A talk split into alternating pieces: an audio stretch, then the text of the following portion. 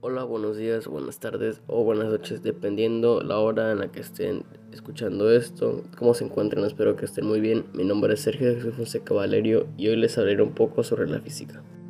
La palabra física proviene del vocablo psique, cuyo significado es naturaleza.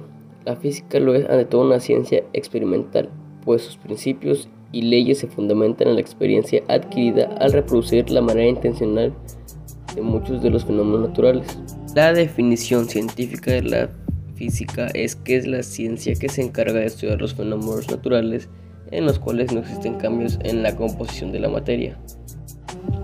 Las aportaciones más notables de la física han posibilitado la construcción de puentes, carreteras, edificios, complejos industriales, aparatos utilizados en la medicina, como el que produce rayos láser y que se utiliza como un bisturí para cirugías de los ojos el corazón o el hígado, aparatos de radiotelecomunicación, computadoras y lo que actualmente nos maravilla, la exploración del universo mediante naves espaciales.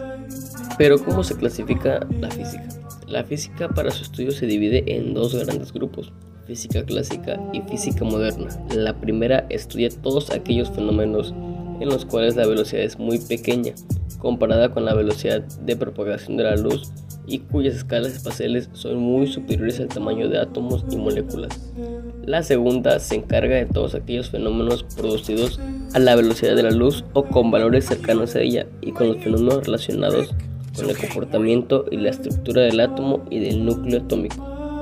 La física clásica se encarga de la mecánica, la termología, las ondas, la óptica y electromagnetismo.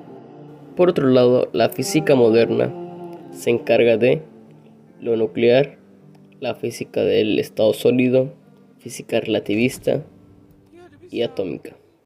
Bueno, esto fue todo por el día de hoy. Los exhorto a investigar más sobre el tema y escuchar los próximos capítulos. Tengan buen día. Hasta luego.